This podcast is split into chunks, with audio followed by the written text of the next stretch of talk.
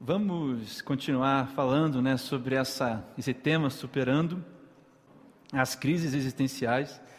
E essa nossa parte final sobre essa, esse tema. E a gente vai finalizar essa nossa abordagem hoje com a história de um homem bastante assim famoso na Bíblia. Você já ouviu falar dele, Jó, né?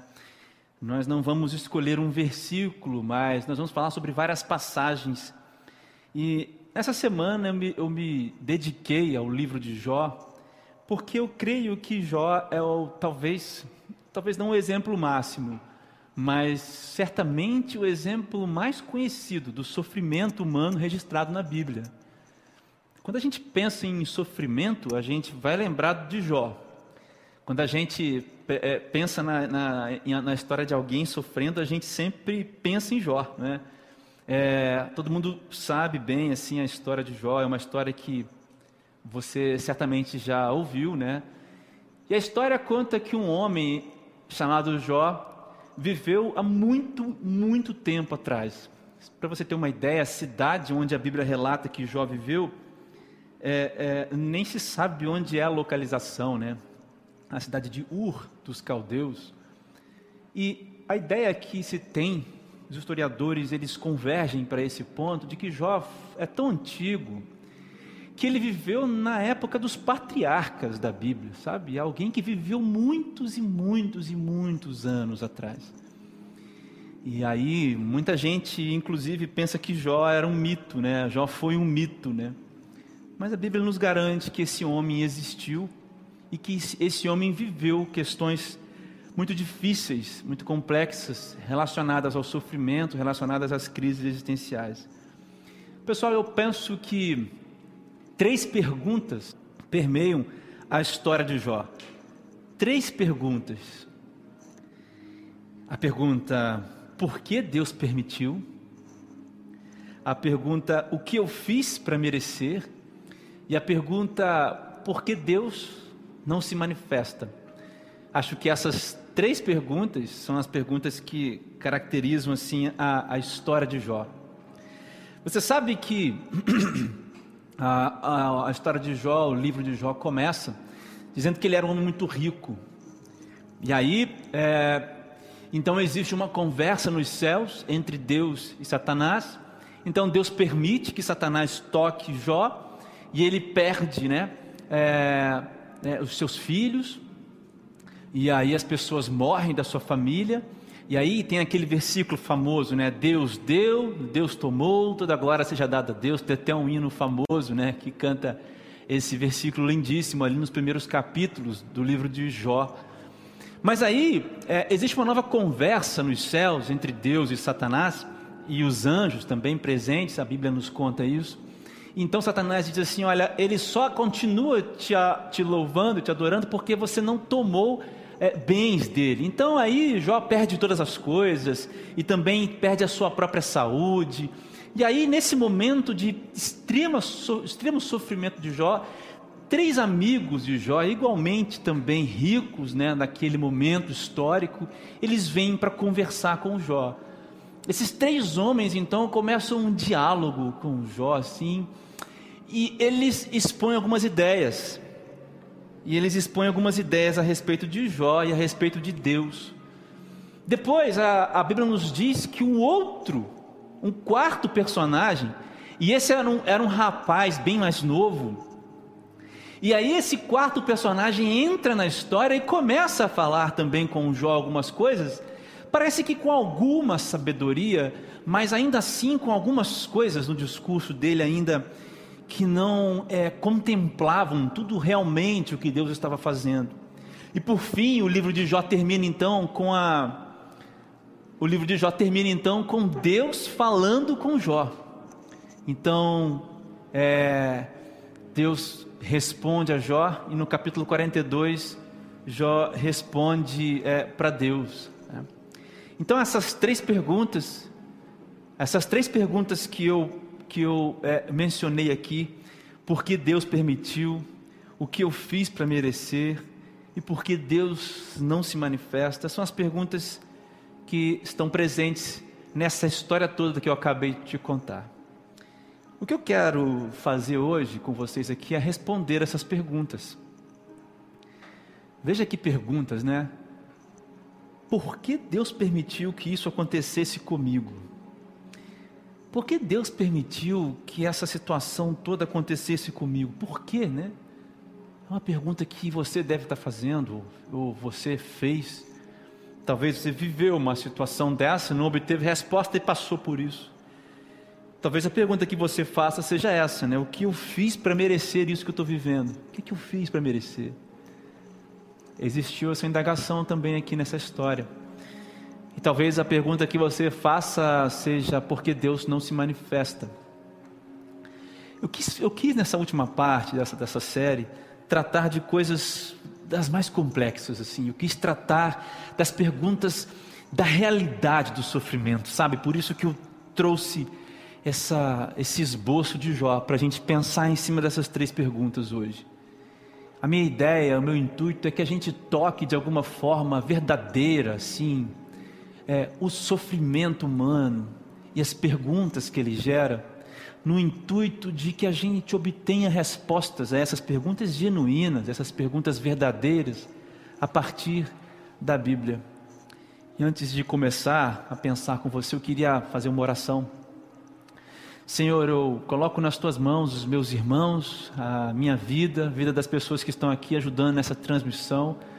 Que todas as dificuldades da transmissão, Pai, é, que nós sabemos que podem ocorrer, que essas coisas caiam por terra agora, no nome de Jesus. Que exista corações, que exista mentes ali do outro lado, Senhor Deus, prontos a receber a tua palavra, assim como uma terra, Pai, que precisa receber a semente e que nessa terra exista espaço para que essa semente cresça, produza raízes, no nome de Jesus. Amém. Primeira pergunta: por que Deus permitiu? Sabe, pessoal, é, essa pergunta nos leva ao início de uma batalha, porque eu creio que perguntar isso nos leva a uma ideia de que Deus é um inimigo e aí você vai falar assim, André, mas por que você diz isso? Olha, isso está lá registrado em Jó. Sabe, olha só, Jó capítulo 13, no versículo 24: Por que te afastas de mim? Por que me tratas como teu inimigo? Veja essa indagação que Jó faz. Por que me tratas como teu inimigo? Eu acredito que essa, sem dúvida alguma, é a afirmação primeira que vem de muitas pessoas que fazem a pergunta por que Deus permitiu. Porque nesse momento em que você começa a indagar de uma maneira errada, que você coloca essa pergunta e olha para ela de uma posição equivocada, logicamente ou consequentemente você se coloca em uma batalha com Deus. E quem está em batalha são inimigos. E o ser humano ele é assim. Quando algo acontece, nós vamos procurar causas. E causas são originadas em causadores. Causas são originadas em causadores. E causadores são culpados. E culpados são inimigos.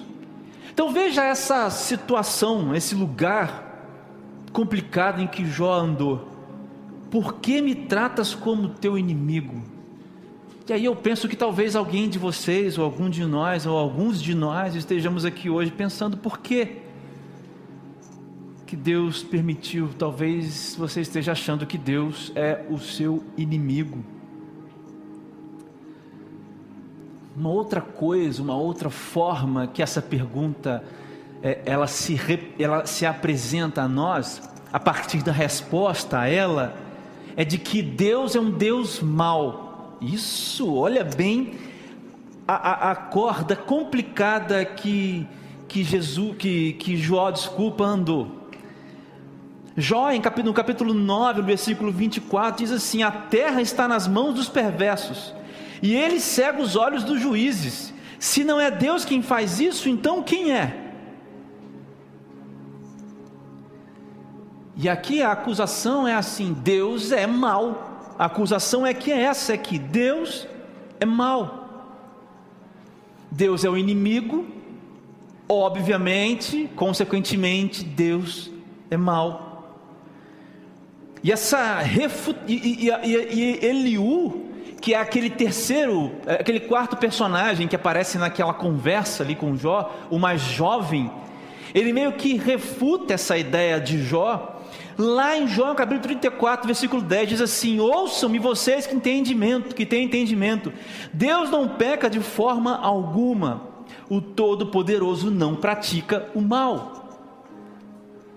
Apesar das, inco, as incoerências do discurso de Eliú, essa parte aqui não está incoerente. Ele meio que dá uma repreendida assim Jó, porque ele estava escutando a conversa dos quatro, de Jó e dos três amigos. Ele fala: Jó, não, Deus não é mal, porque maldade é pecado e Deus não peca de forma alguma. Mas eu quero que você entenda que esse é o caminho de quem pergunta por que Deus permitiu, fazendo essa pergunta do lugar errado. E aí Deus passa a ser o inimigo. E não há um inimigo bom. Inimigo é inimigo. E aí a gente acha que Deus é mal. Aí você pode perguntar, ok, mas por que Deus é bom então? Qual é o ato de bondade de Deus? Eu vou recorrer ao supremo ato de bondade de Deus. Eu poderia falar do sol que se levanta eu poderia falar da vida que começa, que renasce todo dia. Eu poderia falar dos planetas que não caem porque a mão de Deus sustenta. Eu poderia falar das inúmeras passagens em que a natureza revela a bondade de Deus. Mas eu vou citar o exemplo ou a prova suprema do amor de Deus. Está em 1 João, o apóstolo João é, registrou isso nas suas cartas, na primeira epístola dele, capítulo 4, versículo 9 e 10. E ele diz assim: Olha, Deus mostrou o quanto nos amou, Deus nos mostrou a sua bondade ao enviar o seu único filho ao mundo, para quê? Para que por meio dele tenhamos vida, para que ele sofresse, para que ele morresse e não para que eu e você deixemos de passar pelo sofrimento, mas para que eu e você tenhamos esperança apesar do sofrimento. Essa simples frase de João significa que era impossível para o homem é, é, perceber, sentir, realizar-se em si, a não ser a partir de Jesus. Era impossível para o homem buscar isso a não ser que Deus desse. E o ato supremo de amor de Deus foi entregar ao seu filho em prol daqueles que o Pai mesmo deu ao filho. E aí continua em 1 João, capítulo 4, versículo 10: "E nisto consiste o amor, não que nós tenhamos amado a Deus, mas em que ele nos amou e enviou o seu Filho como sacrifício para perdão dos nossos pecados. E aí, Deus não pode ser inimigo se Ele nos amou primeiro. Você não pode considerar inimigo aquele que te amou quando você o odiou. Ou pode? Como que você considera inimigo aquele que te amou te ama quando você o odiou. Nós vamos ver um pouco disso mais para frente. Deus não é mal e Deus não é o inimigo. Então você diga, talvez então você diga assim, olha, tá bom, Deus não é meu inimigo, Deus não é bom, é, Deus não é mal, Deus é bom, tudo bem. Mas por que então que ele permitiu? Eu separei para você três respostas. A primeira está lá em Provérbios e é é incrível. Olha só, Provérbios 6, 16 e 19. Há seis coisas que o Senhor odeia, sete coisas que ele detesta. Olha só, olhos altivos, língua mentirosa, mãos que derramam sangue inocente, coração que traça planos perversos, pés que se apressam para fazer o mal, a testemunha falsa que espalha mentiras e aquele que provoca discórdia entre, entre irmãos. Seis coisas, ou sete coisas que o Senhor detesta. Ele detesta porque isso não está dentro do caráter de Deus. Porque essas coisas, essas coisas são as coisas que originam o mal desse mundo. Não é Deus quem faz com que essas coisas aconteçam. As grandes catástrofes, as grandes guerras. O homem tem em seu coração essa semente má. Marcos capítulo 7, versículos 20 e 23, agora no Novo Testamento, palavras do Senhor Jesus. Em seguida, Jesus acrescentou: aquele que, aquilo que vem de dentro é que contamina. A discussão era sobre poder comer coisas ou não, e a, o legalismo daqueles fariseus. E aí Jesus disse: Olha, pois dentro do coração da pessoa vêm os maus pensamentos, imoralidade sexual, roubo, homicídio, adultério, cobiça, perversidade, engano, paixões carnais, inveja, calúnias, orgulho e insensatez. Todas essas coisas desprezíveis vêm de dentro, de dentro de mim, de dentro de você, e são elas que contaminam. O problema, meu querido irmão, a pergunta talvez não seja essa que você tem que fazer, mas a pergunta é, não é porque Deus permite. Nós vamos falar um pouco daqui a pouco sobre, um pouco sobre isso daqui a pouco, mas é talvez a pergunta é onde originou. Sabe as coisas doentias desse mundo elas tiveram origem no pecado. E o pecado está no DNA do homem. E as coisas desprezíveis vêm de dentro do coração do homem. Não vem de Deus. Porque todas as coisas que eu falei aqui para você são as coisas que originam todos os males desse mundo. Todas essas características que vêm de dentro do coração do homem são as coisas que levam as coisas ruins do mundo a acontecerem. E não pense você que essas coisas também não acontecem dentro da igreja. Infelizmente, nós temos vários falsos mestres dentro da igreja. Nós temos vários fariseus dentro da igreja. Nós temos vários é, sepulcros caiados dentro da igreja. Ainda temos algum, alguns legalistas, ou seja, existe joio no meio do trigo ainda. O ambiente religioso também não está fora dessas coisas aqui que eu acabei de dizer.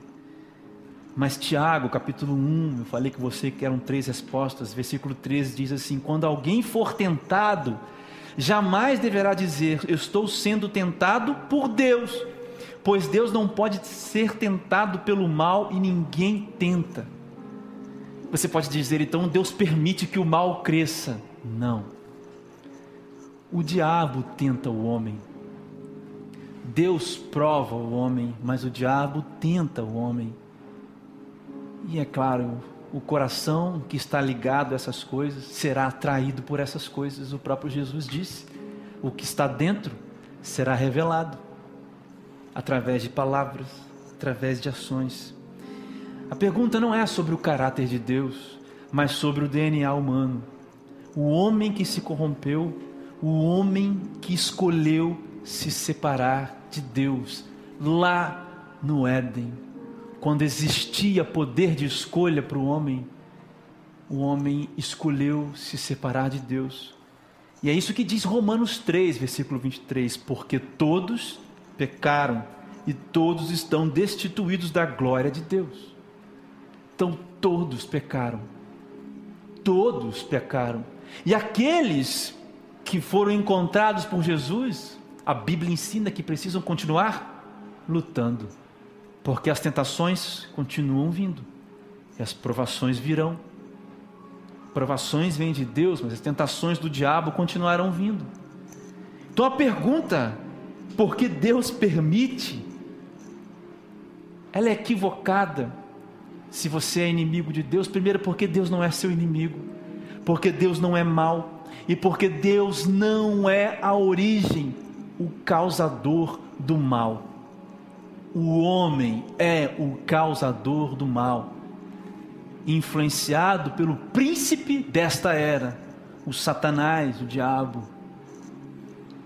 Então a pergunta, na verdade, é: o quão corrompido nós, quão corrompidos nós estamos para que o mundo tenha se tornado esse banho de sangue, esse banho de corrupção, esse banho de atrocidade que nós vemos todos os dias?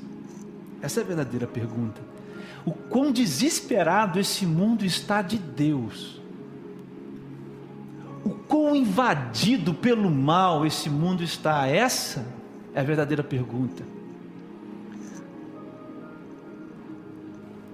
E a segunda pergunta é o que eu fiz para merecer? O que eu fiz para merecer isso que Deus está fazendo comigo?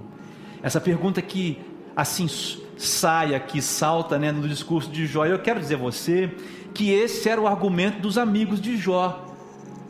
Esses homens que diziam conhecer Deus, o argumento deles era o seguinte: Jó, e olha, se você não lê bem a Bíblia, você se convence, porque são passagens lindíssimas, escritas até com um certo toque poético, mas os homens, os amigos de Jó, diziam o seguinte: Jó, aceita logo que você é culpado, você pecou diante de Deus, você merece isso tudo que você está sofrendo. E aí, a gente precisa considerar duas coisas. Duas coisas. Porque essa pergunta ela é, ela é difícil. Aliás, a outra também era, mas essa é traiçoeira. O que eu fiz para merecer? Quando você faz essa pergunta também do lugar errado, então você chega à seguinte conclusão que também, obviamente, está equivocada: é que Deus está punindo as pessoas. Deus está punindo as pessoas. Essa é ideia que você pode ter que Deus está punindo. Quando você pergunta do lugar errado, o que eu fiz para merecer? Mas Jó, capítulo 1, versículo 8, naquela reunião que eu contei a você, entre Deus e o Satanás, olha só o que diz versículo 8, capítulo 1: Disse o Senhor a Satanás, o Senhor disse a Satanás: Reparou em meu servo Jó? Não há ninguém na terra como ele, irrepreensível, íntegro, homem que teme a Deus e evita o mal são as palavras de Deus. O homem que recebeu um sofrimento, olha, o sofrimento de Jó foi tão grande que os amigos dele, quando chegaram lá, eles ficaram sete dias, sete dias sem falar nada com Jó, porque tamanho sofrimento. Esse homem que sofreu esse tamanho sofrimento era íntegro, irrepreensível e temente a Deus. Então Deus está punindo as pessoas. Se nem no Velho Testamento, obviamente, existem situações do Velho Testamento que, é, é, arremetem, que nos remetem a outras, a outras realidades. Mas aqui em Jó, será que Deus está punindo Jó? Não. Será que hoje Deus está punindo as pessoas? Será que Deus está te punindo, está me punindo? Não. Por que, que você diz isso? Por que, que Deus não está punindo as pessoas? E a resposta é incrível, porque Deus já condenou todo que não crer, todo aquele que não crer no Filho. Deus não está punindo as pessoas, porque Ele já condenou, porque já estão condenados no período do Novo Testamento após a vinda de Jesus todos os que não creem no Filho já estão condenados. Já estão condenados. Se você duvida disso, é só você ler até o final o texto de João 3,16, ao invés de só citar o versículo 16. Porque Deus amou o mundo de tal maneira que deu seu Filho único, para que todo aquele que nele crê não pereça, mas tenha vida eterna. 17. Deus enviou seu Filho ao mundo não para condenar o mundo, mas para salvá-lo por meio dele. 18. não há condenação alguma para quem crê nele. Nele em quem? Em Jesus Cristo. Mas quem não crê nele já está condenado por, por não crer no Filho único de Deus. Deus não está punindo as pessoas, porque todos aqueles que não creem em Jesus já estão condenados a não serem vitoriosos sobre a morte, a serem reféns do Satanás aqui na terra, a serem reféns dos seus desejos, a serem reféns dos seus sentimentos, a serem reféns do desespero, a serem reféns da ansiedade, porque não creem no Filho de Deus. Os filhos de Deus não passam pelos, pelo mal da vida? Claro que passam, mas justamente porque eles olham para além da vida, eles estão, apesar dessas coisas, aqui nesse mundo, eles são passageiros, nós somos peregrinos. Nós somos cidadãos do céu, da Jerusalém do alto, isso é esperança. Isso é 1 Pedro 3, isso é Romanos 5, 3 a 5. É a esperança que não pode ser quebrada. Então, o que, que Deus está fazendo se Ele não está punindo as pessoas? Deus está atraindo as pessoas. Uau! Através das provações, atraindo as pessoas.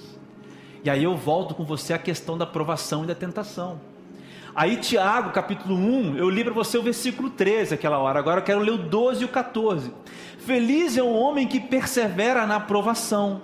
Olha só, feliz, veja bem, feliz é o homem que persevera na provação, porque depois de aprovado, receberá a coroa da vida que Deus prometeu aos que o amam.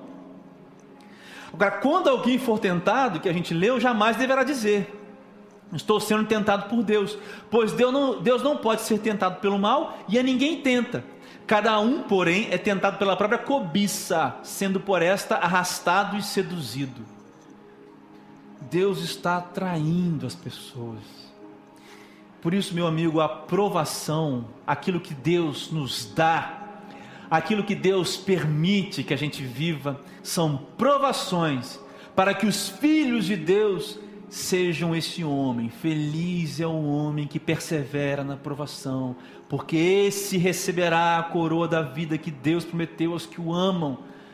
Você já deve ter ouvido isso. As provações te fazem crescer, as provações tiram a casca do ouro, tiram a casca do diamante.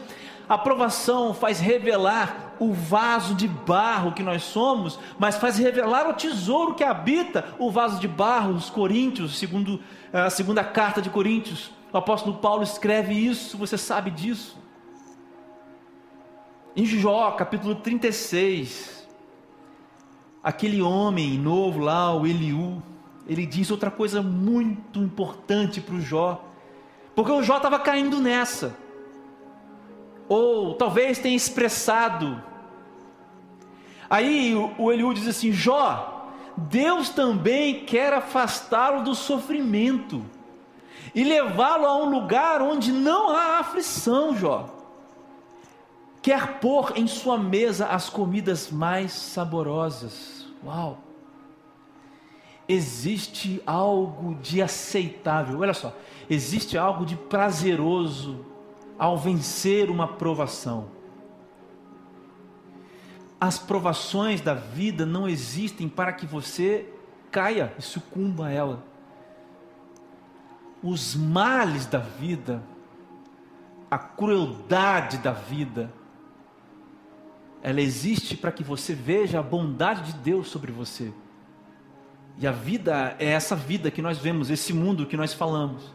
Mas existe outra coisa que são as provações que Deus deixa que você passe. As provações de Deus são boas coisas, não confunda as provações de Deus com a crueldade e a maldade que habita no mundo.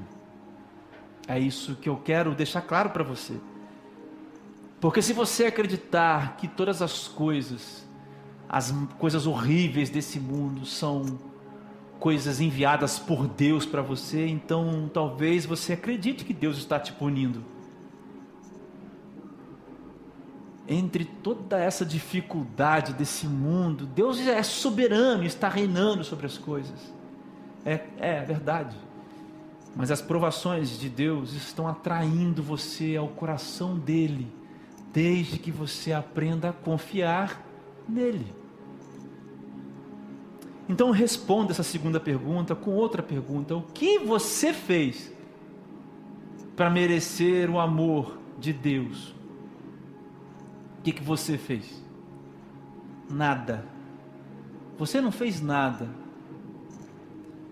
Mas Ele escolheu amar você e garantir você o além de toda e qualquer situação difícil. 1 João 4, versículo 19. Nós amamos a Deus porque Ele nos amou primeiro. Então, a pergunta o que eu fiz para merecer, eu respondo ela com outra pergunta: o que, que você fez para merecer o amor de Deus? Porque o que Ele te deu foi amor.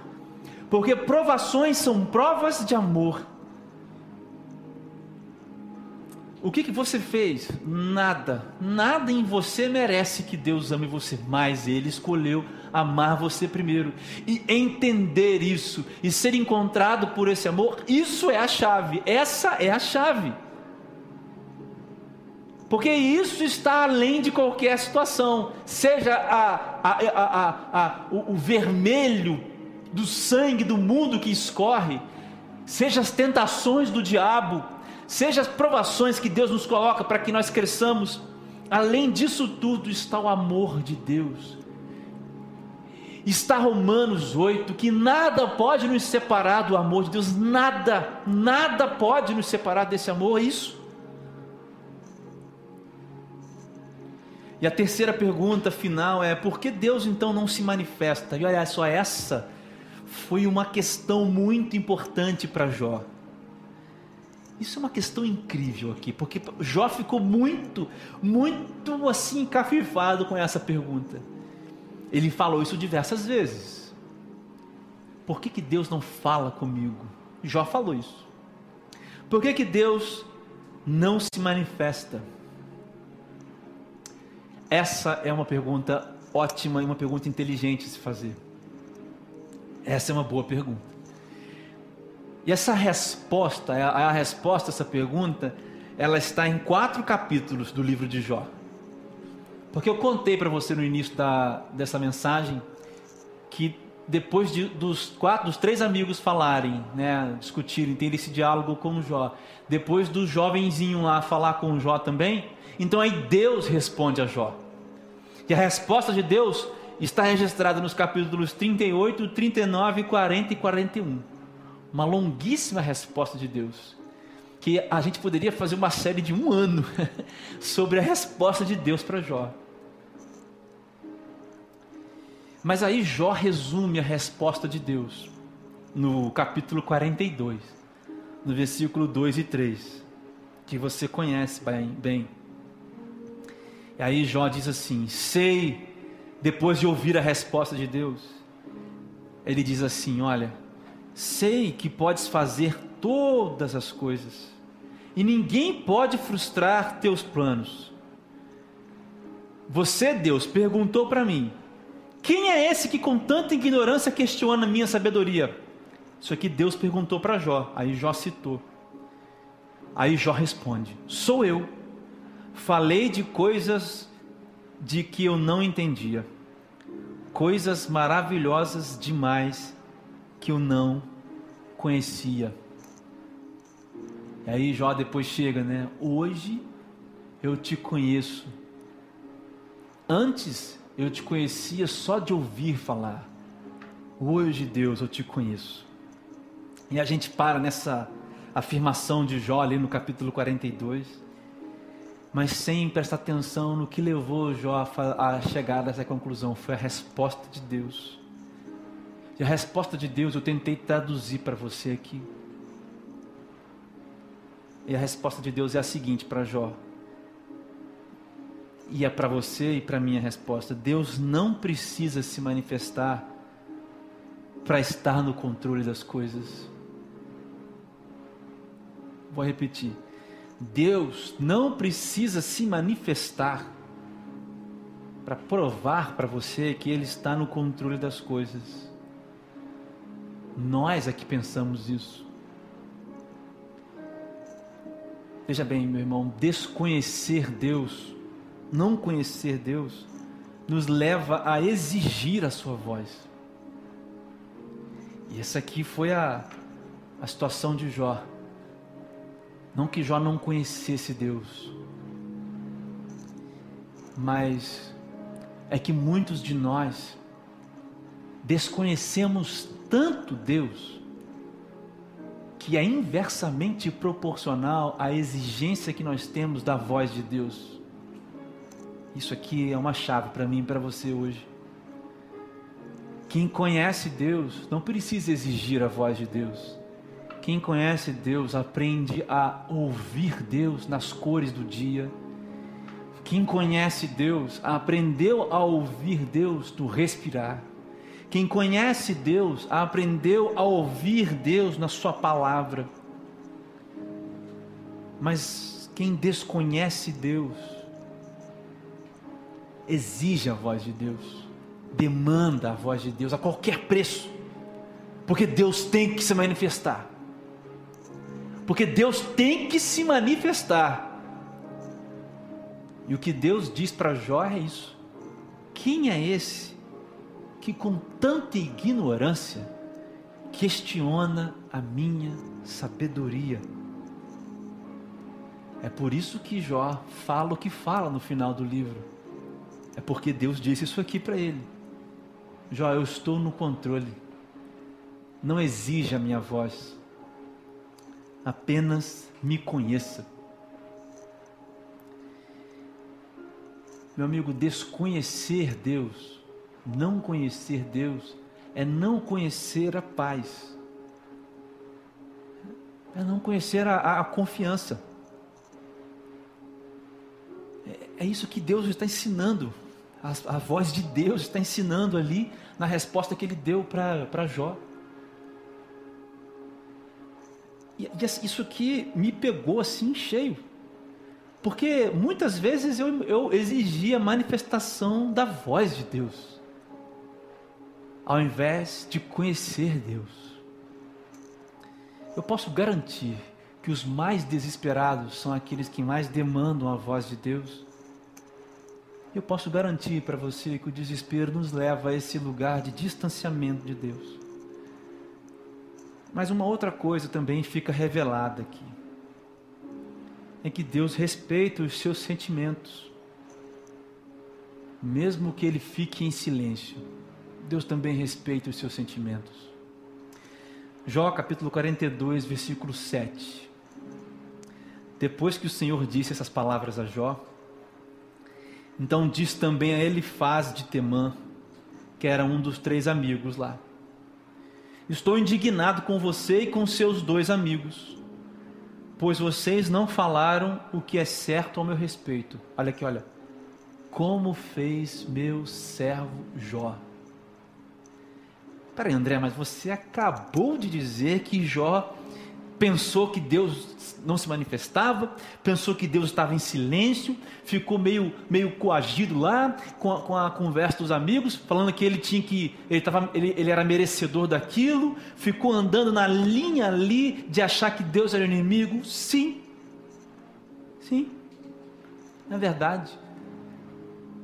Mas ainda assim, Deus disse assim: olha, vocês não falaram que é certo a meu respeito, como Jó disse o que era certo a meu respeito. Não só no versículo 40, não só no capítulo 42. Porque o que o versículo 7, na verdade, diz aqui do capítulo 42 é que todas as indagações que Jó fez, tudo aquilo que Jó falou, todas as dificuldades que Jó teve, são as dificuldades que um ser humano vai ter. E a marca maior de Jó era essa: sinceridade. Você já parou para pensar nisso?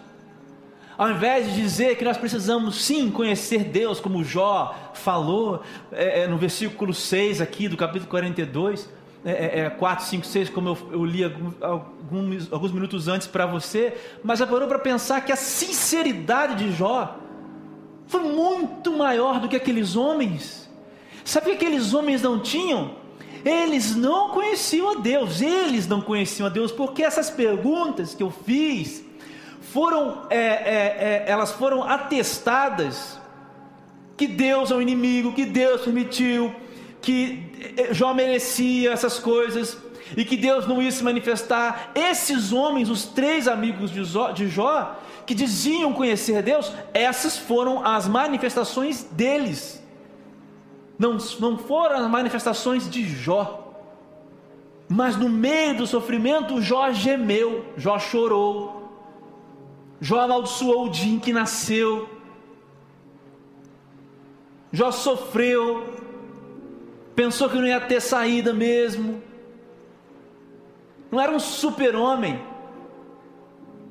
mas o que Jó tinha, que aqueles homens não tinham, era conhecimento de Deus. Esse homem era íntegro, íntegro a palavra de Deus a respeito de Jó quando encontra com Satanás.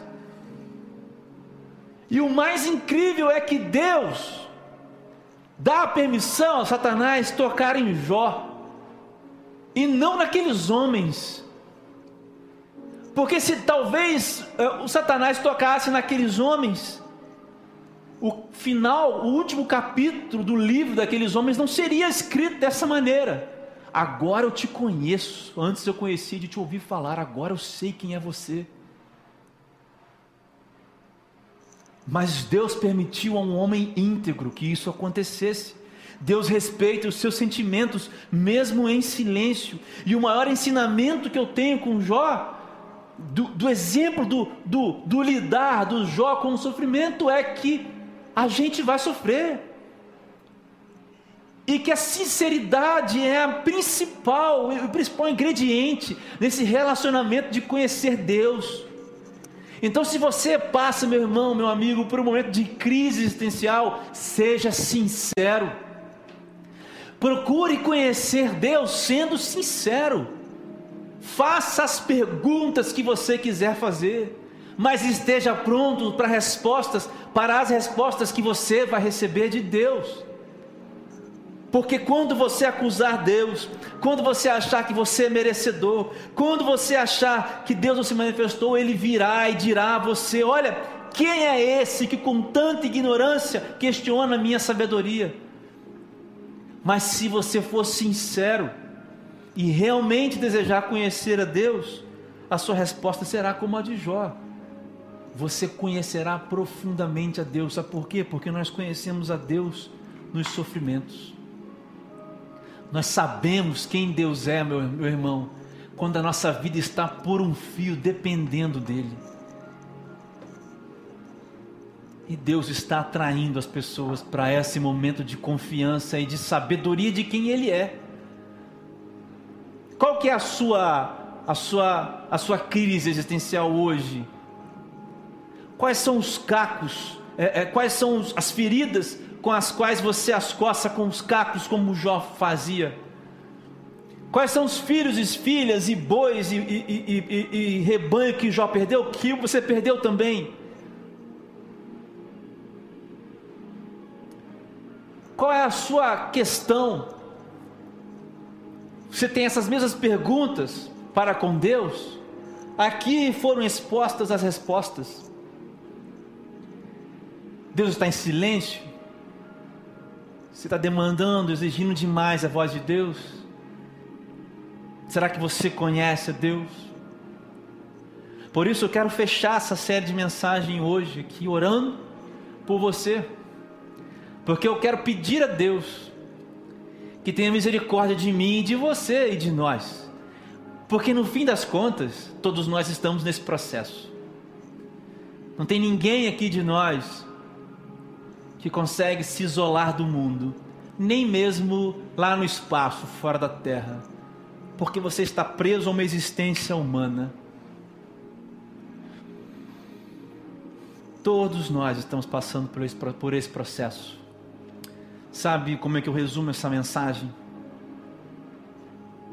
Qual é a distância que você está de Deus nesse processo? Essa é a grande pergunta aqui hoje. E aí você pode escolher passar por isso perto de Deus. ou você pode escolher continuar longe de Deus. Se você está sendo tocado hoje pelo Espírito Santo, eu quero orar por você nessa noite. Se o Espírito te toca, baixe sua cabeça, feche seus olhos. E nós vamos orar. Senhor, coloca nas tuas mãos todos os meus irmãos. Eu coloco a minha vida aqui, Pai, nesse altar, agora, nessa hora, porque eu sou um desses que muitas vezes essas perguntas vêm à cabeça, Pai. Mas eu sei que você não está me punindo. Sei, Pai, que você não está punindo os meus irmãos. Sei também, ó oh Deus, que o mundo está contaminado pelo pecado e muitas vezes, ó oh Deus, eu dou lugar ao pecado. Toda sorte de impureza e de coisas desprezíveis, como a tua palavra diz, elas são, saem de mim.